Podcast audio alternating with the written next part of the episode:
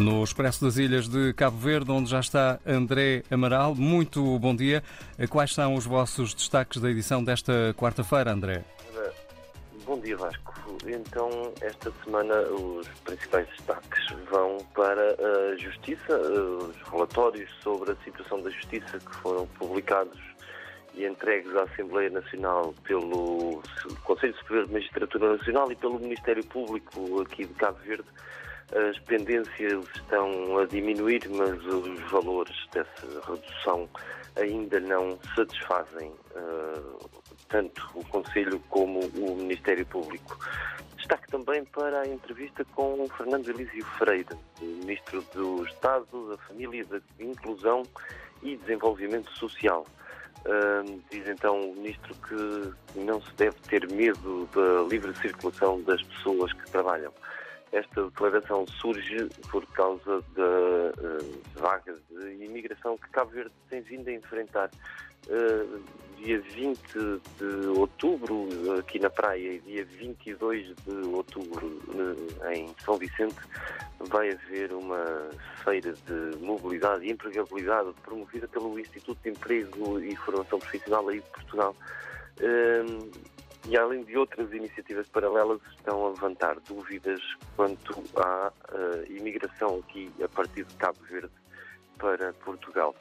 Uh, na política, damos destaque à abertura do ano parlamentar, as expectativas de PAICV e MPD para este novo ano político que se adivinha. Uh, e a terminar, falamos na saúde, cuidados paliativos desafios deste serviço uh, no país. E são estes os títulos desta semana, Vasco. Obrigado, André Amaral, no Expresso das Ilhas de Cabo Verde. Outras notícias eh, de outros países no jornal O Democrata da Guiné-Bissau. Tema ser notícia, Presidente da República Sissoko Embaló convoca uma cimeira extraordinária para a CDAO para debater segurança. Ainda neste jornal lê-se sobre a sociedade civil que pede descentralização da polícia judiciária e erradicação de auxiliares na segurança. No jornal O País de Angola, é uh, o Tribunal Supremo a negar a liberdade a Augusto Tomás, que faz uma das principais notícias.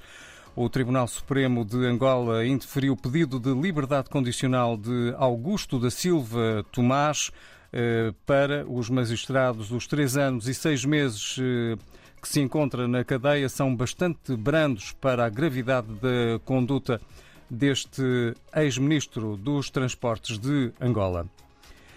O Angosat será lançado dentro de sete dias. A garantia é do Ministro das Telecomunicações e Tecnologias de Informação e Comunicação Social, Mário Oliveira.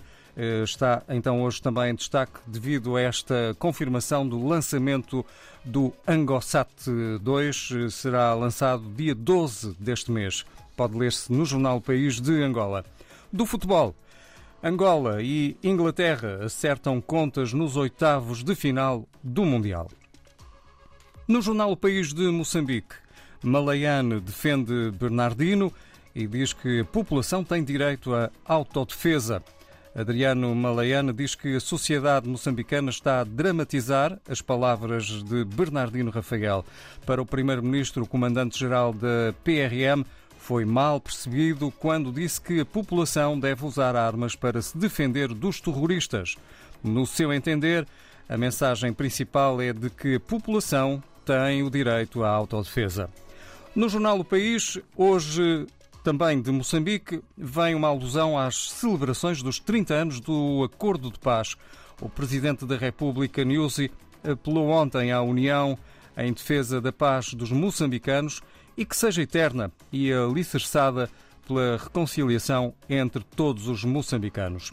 Ainda no, no, no país de Moçambique, lê-se sobre os alunos afetados pelo terrorismo vão retomar as aulas de forma faseada. Do Brasil, no jornal Globo, Bolsonaro angaria três governadores e Lula leva PDT com aval tímido de Ciro. Saiba como estão as costuras de alianças ao ler hoje o jornal Globo.